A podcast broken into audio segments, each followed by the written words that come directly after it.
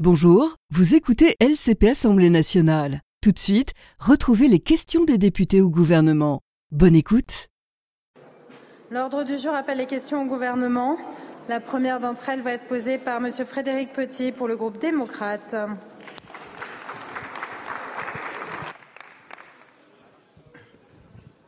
Merci Madame la Présidente.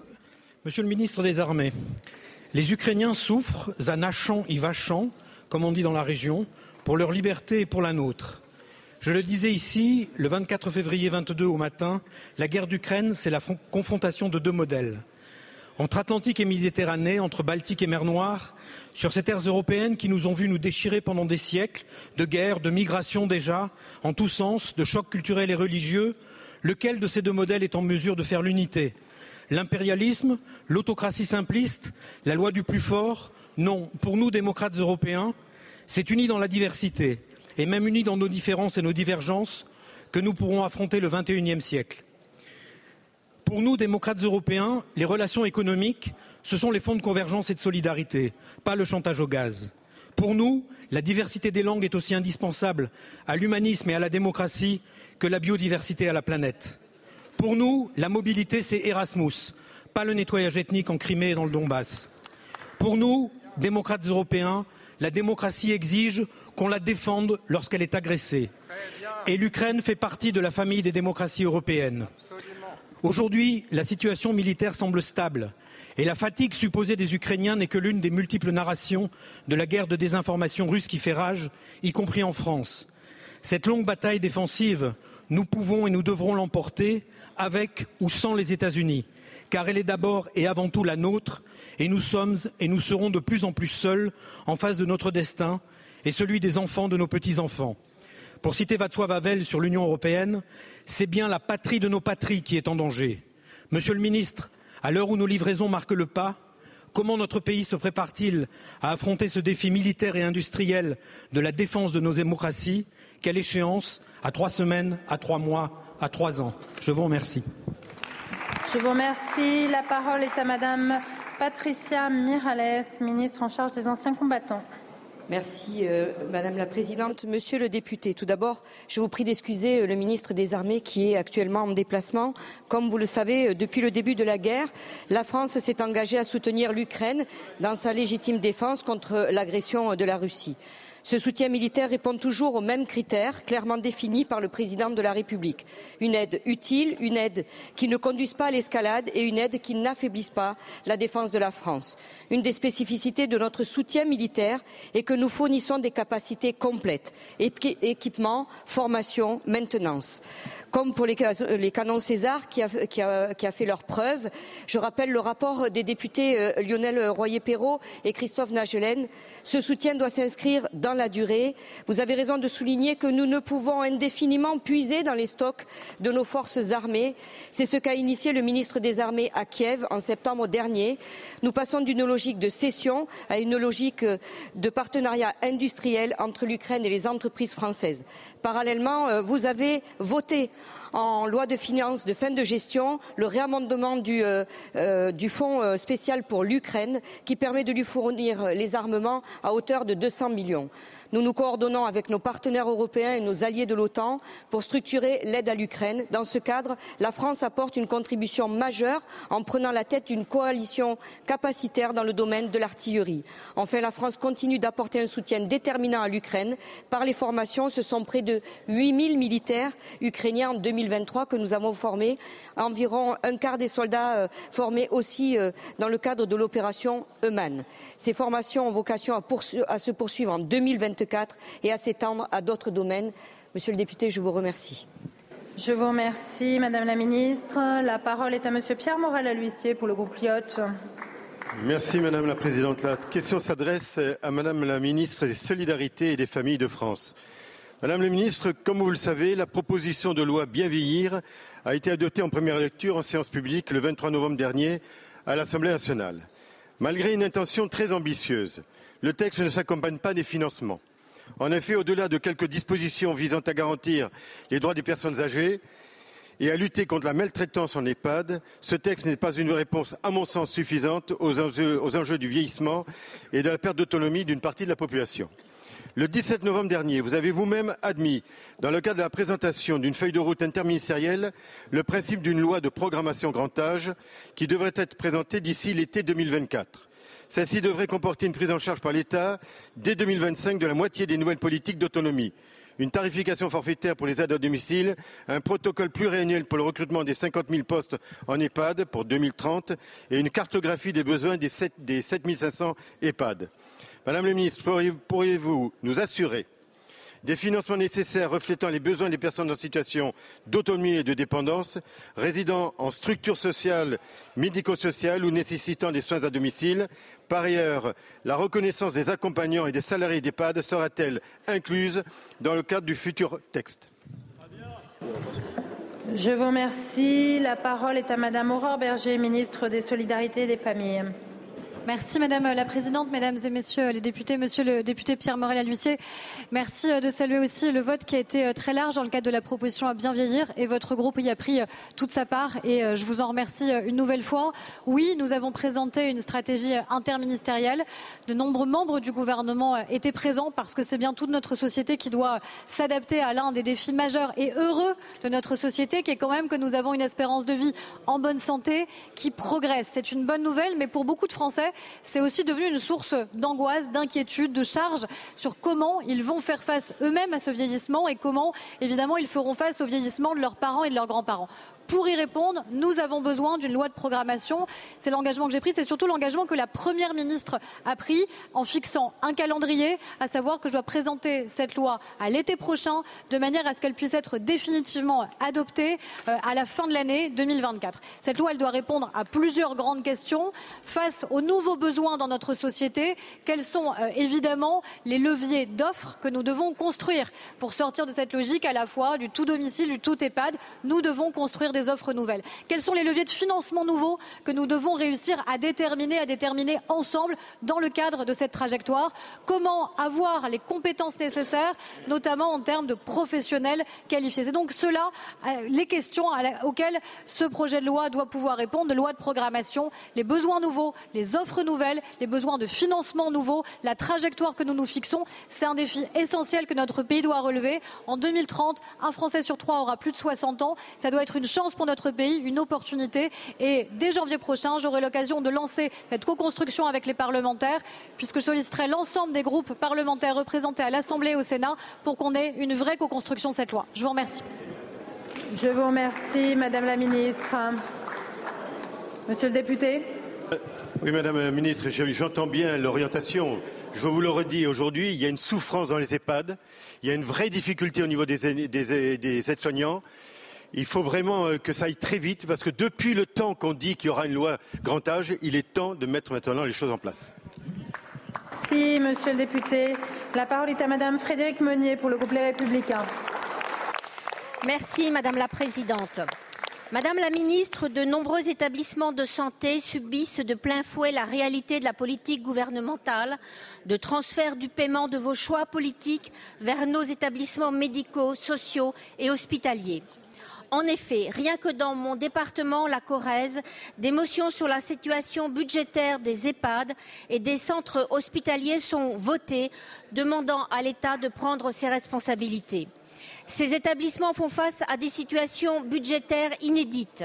Après la forte inflation de 2021, notamment pour les dépenses alimentaires et énergétiques, après les difficultés de recrutement avec une pénurie de médecins, infirmiers et aides-soignants nécessitant un recours coûteux à l'intérim, votre politique est insensée quand l'État décide des mesures salariales certes nécessaires, quand l'État décide des mesures de soutien au pouvoir d'achat des agents de la fonction publique, quand l'État décide les revalorisations salariales du travail de nuit, des gardes du, dimanche, des jours fériés, mais quand l'État oublie de compenser financièrement cette augmentation de charges sociales nouvelles qu'il a imposées, les laissant à la charge seule de ces établissements médicaux.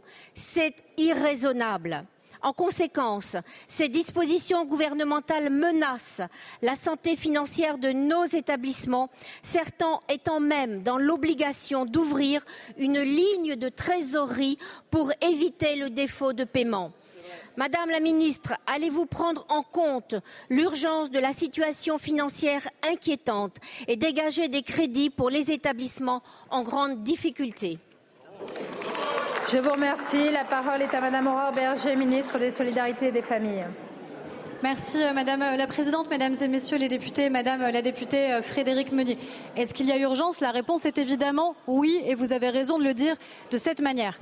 Comment est-ce que nous agissons? D'abord, je crois qu'il était temps de ne plus avoir de barrière entre sanitaire et médico-social, parce que ça a généré, je le crois, beaucoup de frustration et de tensions inutiles entre deux secteurs qui doivent travailler ensemble. C'est la raison pour laquelle j'ai annoncé en effet que quand il y a des revalorisations nuit et week-end dans le secteur sanitaire, ça doit être la même chose dans le médico-social. Évidemment, quand ce sont des établissements publics, c'est l'État qui prend sa charge, mais il y a aussi évidemment ce qui est à la charge des départements, notamment sur la question des EHPAD et des établissements médico-sociaux. Concrètement, qu'est-ce qu'on fait? Dès 2024, à la demande de la Première ministre, nous allons augmenter le soutien aux départements, aux conseils départementaux, de 150 millions d'euros. Concrètement, ça veut dire que plus aucun département dans notre pays sera compensé à moins de 40% de ses dépenses en matière d'APA. C'est une mesure essentielle. On va aller plus loin puisque que je réunis dès janvier prochain le comité des financeurs, c'est-à-dire les conseils départementaux, la CNSA, avec une feuille de route que je leur ai proposée et qui va être discutée, qui est que désormais, à partir de 2025, 50% de toutes les dépenses nouvelles des départements en matière d'autonomie soient compensées par l'État, ce qui serait absolument inédit comme soutien de la part de l'État aux départements. Enfin, il y a évidemment des situations d'urgence, situations d'urgence dans un certain nombre d'établissements, vous l'avez dit. Concrètement, en 2023, ça s'est traduit par près de 700 millions d'euros que nous avons débloqués pour aider et accompagner plus de 7000 établissements médico-sociaux ou services d'aide à domicile. Pour la Corrèze, c'est par exemple plus de 5 millions d'euros qui ont été débloqués. Ça répond à l'urgence et nous allons avancer et sur le soutien au département et avec une loi de programmation pour avoir une vraie trajectoire pluriannuelle. Je vous remercie, Madame la Ministre. Madame la députée. Oui, Madame la Ministre, j'ai bien entendu ce que vous avez dit. C'est vrai qu'il faut compenser les charges qui ne cessent d'augmenter. Et il n'y a pas d'amour sans preuve d'amour, donc je sais que vous nous aimez. Je vous remercie. La parole est à Madame Marie-Agnès Poussier-Winsbach pour le groupe Horizon. Merci, Madame la Présidente. Ma question s'adresse à Monsieur le ministre de la Transformation et de la fonction publique. Monsieur le ministre, durant plus d'une vingtaine d'années, les différents gouvernements de gauche et de droite, il faut bien le reconnaître, se sont trompés.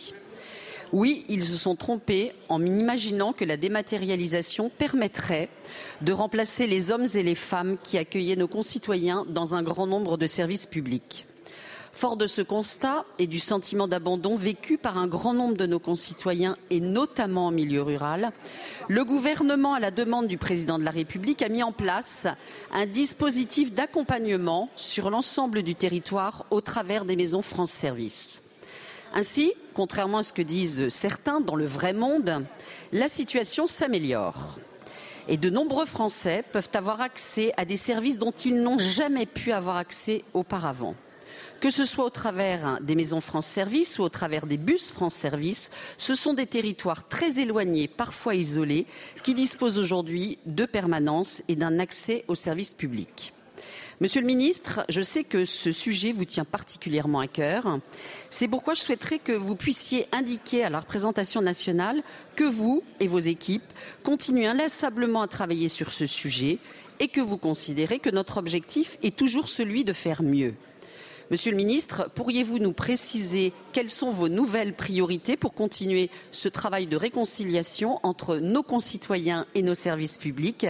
Quels sont vos objectifs? Quels sont les objectifs que vous vous fixez, notamment pour étendre et mieux faire connaître ce dispositif? Je vous remercie. Merci beaucoup. La parole est à Monsieur Stanislas Guérini, ministre de la Transformation et de la Fonction publique. Merci Madame la Présidente, Mesdames et Messieurs les députés. Madame la députée Poussier-Winsbach, merci de m'interroger sur euh, un dispositif qui ne fait pas tout le temps euh, la une de la presse nationale, qui ne fait pas tout le temps les chaînes d'infos, euh, les bandeaux des chaînes d'infos en continu, mais qui change la vie des gens, qui s'appelle France Service. Je veux saluer votre investissement remarquable sur le sujet France Service, le travail que vous avez mené avec le sénateur Delcros, les propositions que vous avez formulées et vous savez, beaucoup euh, ont été euh, reprises. J'étais il y a quelques jours à Lannion, pour euh, inaugurer un espace France Service et c'était important pour moi à deux titres. D'abord parce que c'était dans une sous-préfecture et que, suite au choix du président de la République, nous investissons dans les réseaux de sous-préfecture et nous réouvrons des sous-préfectures. Mais c'est très important de remettre des services publics dans nos sous-préfectures. À Lannion, j'ai croisé certains de nos concitoyens qui retrouvaient le chemin d'une sous-préfecture, c'est-à-dire le chemin de l'État sur le territoire. Et puis c'était important parce que c'était la 2700e maison France Service que nous avons réouverte. C'est-à-dire que nous avons relevé la promesse du président de la République. C'était euh, au lendemain du grand débat national, ramener des services publics à moins de 30 minutes physiquement de chacun de nos concitoyens. C'est désormais chose faite, Madame la députée, puisque c'est à moins de 20 minutes de chaque Français que se trouve un espace France Service. Mais France Service, ça marche aussi parce que plus de huit fois sur dix, quand quelqu'un vient dans une maison France Service, son sujet est traité au moment où il en sort. France Service, ça marche parce qu'il y a des agents qui sont bien formés. Je veux, en vous répondant, les saluer. Aujourd'hui, nous allons continuer à investir sur leur niveau de compétence. Et France Service, ça marche parce que tout le monde tire dans la même direction. L'État, les élus locaux, tous les acteurs du territoire font ensemble et nous allons continuer à faire de même en investissant, en relevant le ticket de financement de 30 000 à 50 000 euros pour chacun des espaces France Service, en mettant des moyens humains supplémentaires. Vous le voyez, Madame la députée, on lâche rien et on accélère. Merci beaucoup, Monsieur le Ministre. Madame la députée. Merci, Monsieur le Ministre. Ce que j'espère, c'est que nous pourrons aussi euh, envisager l'expérimentation, euh, pourquoi pas avec euh, des collectivités qui le souhaiteraient, notamment les communes rurales, pour le dernier kilomètre. J'y tiens beaucoup et j'espère que nous pourrons examiner cette possibilité dans les mois à venir. Merci. Merci beaucoup, mes chers collègues. La parole est à Monsieur José González pour le Rassemblement national.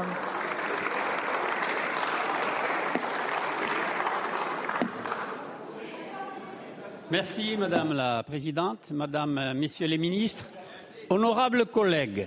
Une fois de plus, votre gouvernement s'apprête à trahir les classes moyennes françaises, ces travailleurs et retraités qui font tenir notre pays debout.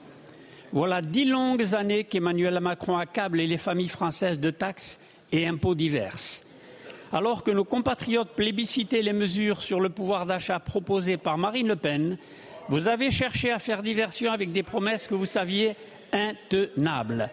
Ainsi, au printemps dernier, Gabriel Attal et Emmanuel Macron ont promis aux classes moyennes 2 milliards d'euros de pèse d'impôts.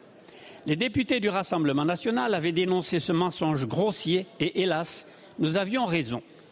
Alors que les médias étaient focalisés sur l'immigration et que les familles françaises veulent couper avec l'actualité pour profiter des fêtes, des fêtes de Noël et des fêtes de fin d'année, les macronistes ont annoncé en catimini et toute honte but que cette baisse d'impôts n'aurait pas lieu. Pire encore, au lieu d'une baisse d'impôts, les Français payeront la hausse des taxes sur l'électricité pour un montant de 4 à 9 milliards d'euros par an, soit 150 à 300 euros par foyer. Alors que jamais l'électricité et les énergies n'ont coûté aussi cher, comment justifiez-vous un tel cynisme? Vous pensiez que personne ne verrait vos manigances? Eh bien, les députés du Rassemblement national énonceront cette escroquerie fiscale. Vous prétendez puiser dans les poches des Français au nom des finances publiques, mais vous ne faites aucune économie structurelle, vous ne luttez contre aucun gaspillage et ne touchez à aucun privilège non content d'avoir pillé des dizaines de milliards d'euros les classes moyennes, vous allez leur faire payer les avantages des, oligarques de la mondialisation, car votre gouvernement va honorer une seule promesse fiscale, celle de créer un odieux paradis fiscal pour les richissimes organisations comme la FIFA. Ma question est donc simple, Monsieur le Ministre. Quand s'assurez-vous donc de prendre l'argent des Français pour financer votre débâcle budgétaire et gaspiller les, derniers, les deniers publics pour les plus privilégiés? Merci beaucoup. Je vous remercie. La parole est à Monsieur Thomas Cazenave, ministre en charge des comptes publics. Merci Madame la, Présidente. Monsieur le député euh, Gonzalez, nous ne vous avons pas attendu pour baisser les impôts et se préoccuper du pouvoir d'achat des Français. nous sommes la majorité, monsieur le député, qui avons baissé de 50 milliards d'euros les impôts depuis 2017. 25 milliards d'euros pour les Français, baisse de la taxe d'habitation, baisse de la redevance audiovisuelle. Et dans le projet de budget, et dans le budget que nous avons euh, adopté, indexation du barème, indexation du barème de l'impôt sur le revenu. Pour 6 milliards d'euros. Indexation des prestations sociales et des pensions de retraite pour 16 milliards d'euros. Alors après, vous nous faites des procès sur la débâcle budgétaire. Et oui, en responsabilité. En responsabilité. Je n'ai encore jamais entendu la seule proposition d'économie venant de vos bancs. Oui, nous redressons les finances publiques, monsieur le député Gonzalez.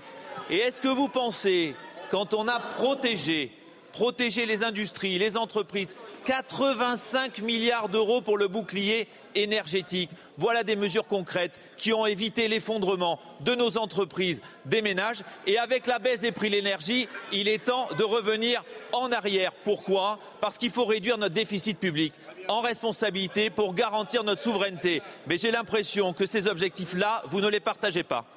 Merci beaucoup, Monsieur le Ministre. La prochaine question va être posée par Monsieur Hubert Vulfranc. Avant de lui donner la parole, je voudrais qu'on lui rende collectivement hommage, puisqu'il va poser euh, aujourd'hui sa dernière question au gouvernement.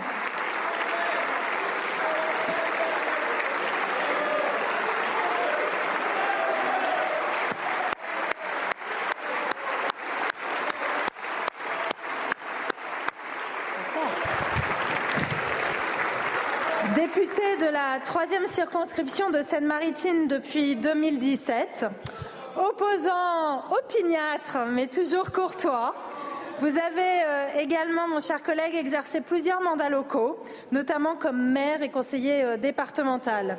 Vous vous êtes ainsi euh, investi avec beaucoup de passion, beaucoup de talent, beaucoup d'engagement au service des Français et la représentation nationale vous en est particulièrement reconnaissante.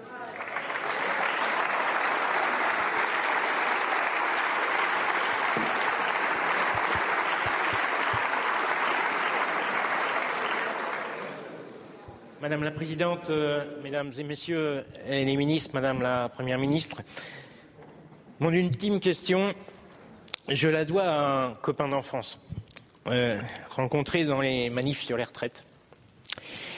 En ce début d'année, euh, il attendait des résultats d'examen. Le diagnostic est tombé, maladie de Charcot. En cette fin d'année, il est déjà euh, affecté physiquement. Il s'avère que cette terrible maladie fait l'objet d'une actualité particulière en lien avec l'action de l'association pour la recherche sur la sclérose latérale amyotrophique. En effet, plusieurs ministres sur ces bancs ont apporté ces dernières semaines des éléments de réponse attendus par l'association. Mise en œuvre d'un travail euh, d'identification des besoins pour une meilleure prise en charge des malades, coordination de santé spécifique entre la médecine de ville et l'hôpital, nouveaux médicaments autorisés en accès euh, compassionnel dans notre pays. L'enjeu crucial reste néanmoins la recherche pour euh, espérer enfin sortir cette maladie des maladies incurables. Ma question est donc euh, simple. Peut-on espérer que la maladie de Charcot soit euh, déclarée grande cause nationale et que le plan maladie rare dispose d'un engagement financier sans précédent. Merci de votre réponse. Merci beaucoup, mon cher collègue. La parole. La parole est à Madame Agnès Firmin Lebaudot, ministre de la Santé et de la Prévention. Merci Madame la Présidente. Euh, monsieur le député euh, Hubert Villefranc, tout d'abord euh, vous dire toute l'émotion qui est la mienne de répondre à votre dernière question au gouvernement. Nous avons passé pas mal de temps ensemble sur ces bancs, mais aussi au département de Seine-Maritime. Et nous avons eu l'occasion aussi de traverser ensemble un moment dramatique qui est celui de l'attentat de Saint-Étienne de Rouvray lorsque vous étiez maire de cette commune. Monsieur le député, vous le savez et vous l'avez dit, la France entend jouer un rôle pionnier dans la prise en charge des patients atteints de maladies rares à l'occasion des plans nationaux maladies rares et notamment celui du quatrième qui est en construction, à la fois pour soutenir la recherche et, comme vous l'avez dit, à l'accès aux thérapeutiques, améliorer la prise en charge des personnes qui souffrent de la SLA et mieux accompagner leurs proches aidants. Cela fait partie de notre ambition pour ce quatrième plan qui est en construction et en cours d'élaboration. À la fois, nous devons tenir compte des retours d'expérience des précédents plans maladies rares. Des réflexions sont en menées sur l'impasse et sur l'errance diagnostique afin de proposer des pistes d'amélioration. Pour favoriser la recherche et les traitements innovants, le plan national a en outre pour ambition de favoriser les dialogues entre les différentes parties prenantes de l'écosystème maladies rares, mais aussi les industriels. En matière de recherche, nous sommes déterminés à avancer. Le plan France médecine génomique 2025 doit permettre des avancées dans la connaissance de la SLA et ouvrir la voie de meilleure prise en charge de cette pathologie et de sa recherche en développant une médecine de précision avec des thérapies ciblées.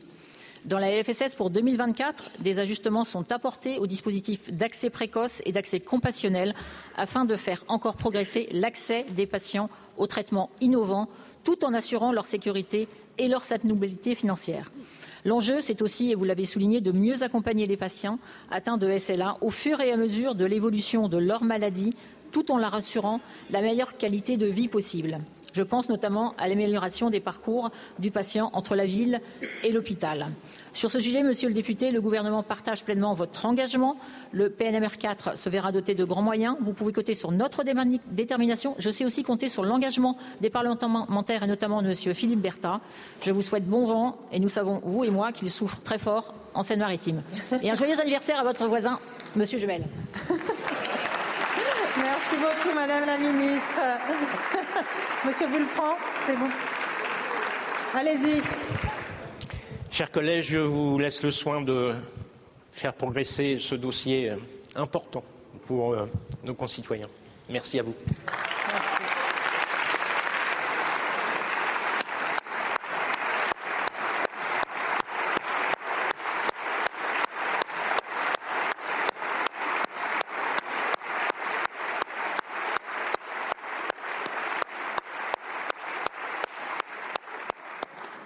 Merci beaucoup. La parole est à Monsieur euh, Inaki Etchanis pour le groupe socialiste. Merci euh, Madame la Présidente, Madame la Première ministre. Ce 19 décembre 2023 restera comme une date sombre dans l'histoire de la République. Un projet de loi sur l'immigration inspiré du programme historique de l'extrême droite et de Jean-Marie Le Pen a été adopté par le Parlement grâce aux voix du Rassemblement national. Car malgré vos éléments de langage, les chiffres sont têtus. C'est bien les 88 votes pour du Rassemblement national qui vous permettent d'obtenir une majorité sur ce texte de la honte.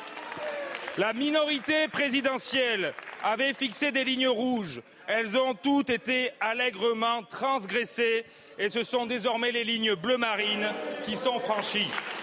Vous avez tout cédé. Les amendements, les articles et surtout votre honneur. Cette loi Darmanin-Le Pen-Ciotti est une infâme loi de police des étrangers. Elle demeurera comme le moment où le mandat d'Emmanuel Macron s'est vautré dans le déshonneur. En 2017 et en 2022, nous avons uni nos voix contre le Rassemblement national pour faire élire Emmanuel Macron. Ce temps est désormais révolu puisque le gouvernement en est désormais le porte-voix. Le président du barrage républicain est devenu celui du naufrage républicain. Ce texte a fracturé votre camp, mais aussi le contrat social qui fonde notre République.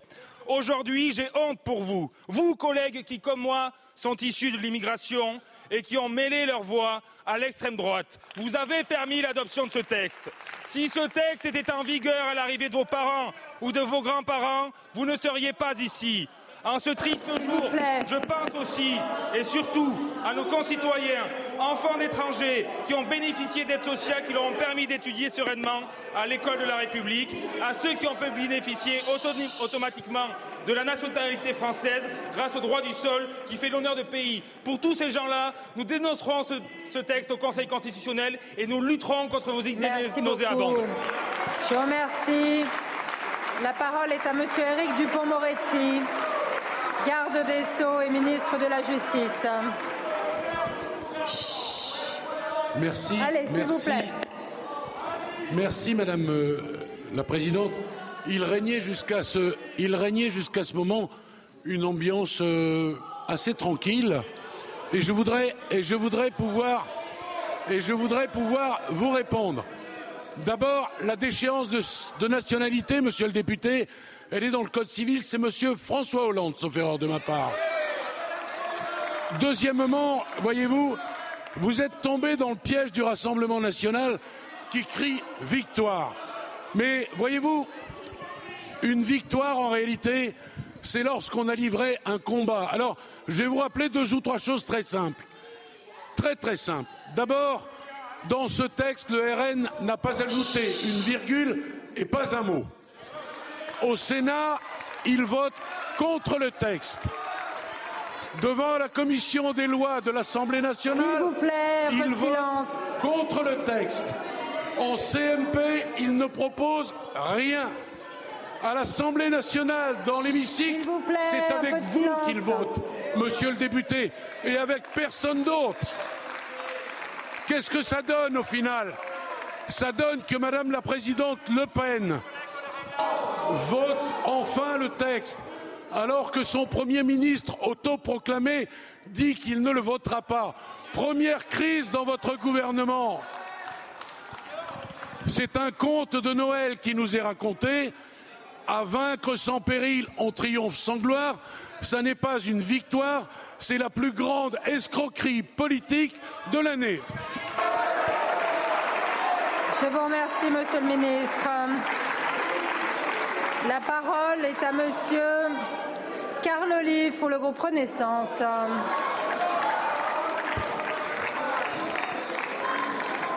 Merci euh, Madame la Présidente. Ma question s'adresse à Monsieur Olivier Dussopt, ministre du Travail. Monsieur le, le ministre, notre premier combat, c'est l'emploi.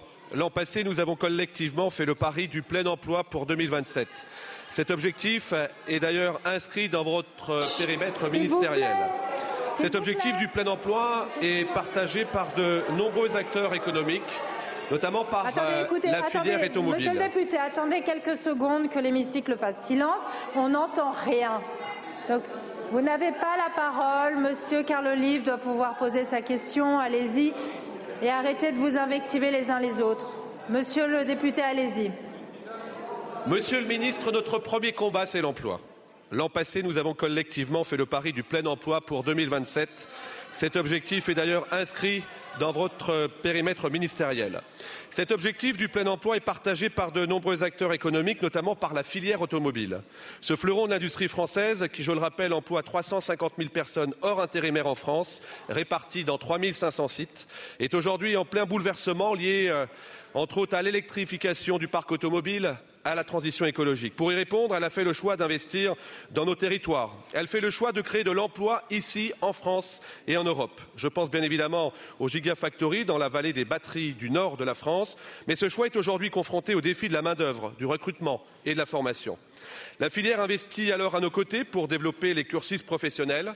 Elle investit aussi dans les campus innovants comme euh, le Green Campus de Stellantis à Poissy, qui ouvrira ses portes en 2024 et que nous avons visité ensemble la semaine dernière, Monsieur le Ministre. Ce Green Campus porte de véritables solutions pour rendre attractifs les emplois de la filière automobile en développant pour ses futurs 8500 salariés, 8500 salariés, de nouvelles formes de travail, plus hybrides, plus adaptées à leurs demandes et aux besoins de l'entreprise. Monsieur le Ministre, à l'aune des, des conclusions des assises du travail, des avancées proposées sur le terrain comme à Poissy pour transformer les modes de travail et des objectifs de plein emploi, Comment réenchanter l'attrait de la filière industrielle en France? Quelles réponses pouvons-nous partager avec nos jeunes, avec nos moins jeunes, pour s'orienter vers l'industrie automobile? Je vous remercie. Merci beaucoup, mon cher collègue. La parole est à Olivier Dussopt, ministre du Travail, du Plein Emploi et de l'Insertion.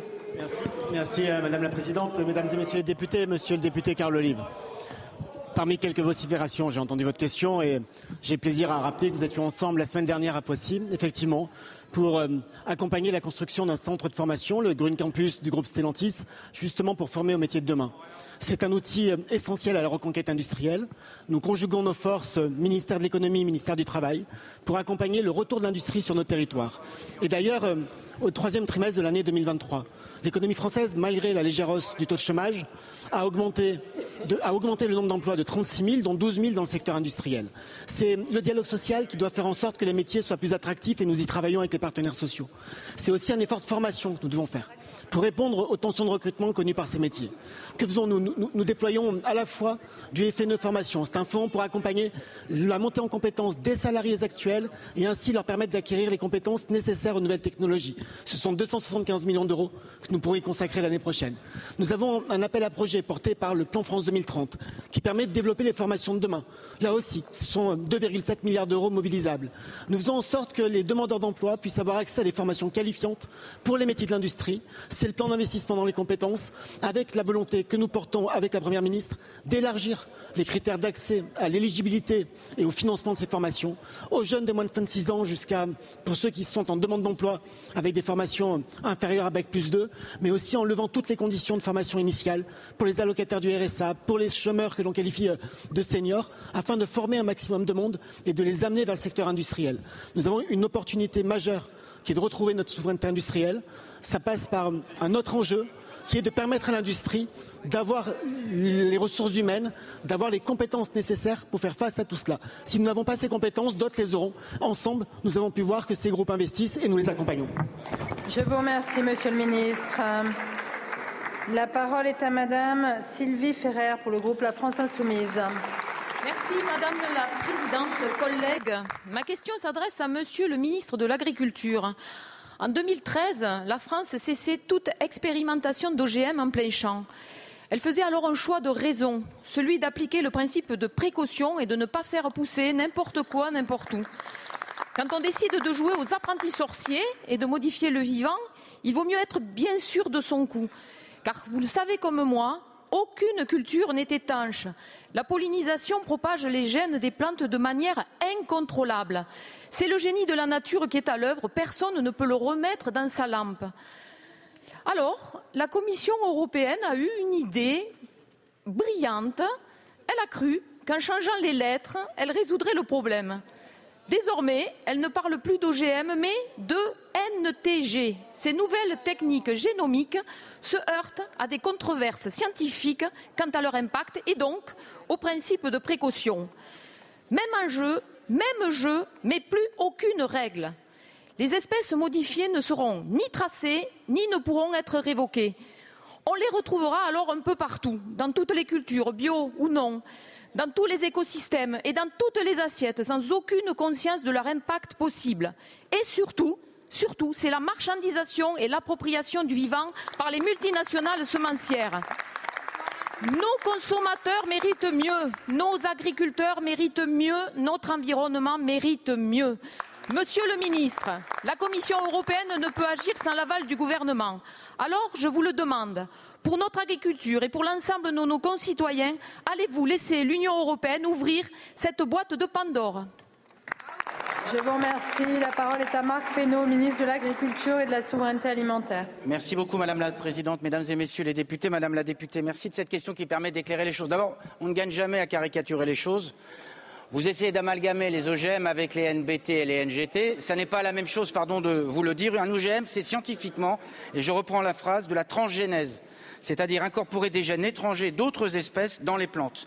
Les nouvelles techniques génomiques les nouvelles techniques génomiques, c'est le plus souvent de l'intragénèse pardon de faire un peu de science ou de la cisgénèse, ça permet d'obtenir des mutations ciblées du génome sur les mêmes plantes. Et c'est donc une accélération d'un processus qui se passerait dans la nature. Donc on gagne des années qui sont précieuses. Deuxième élément, le gouvernement soutient la proposition de la Commission.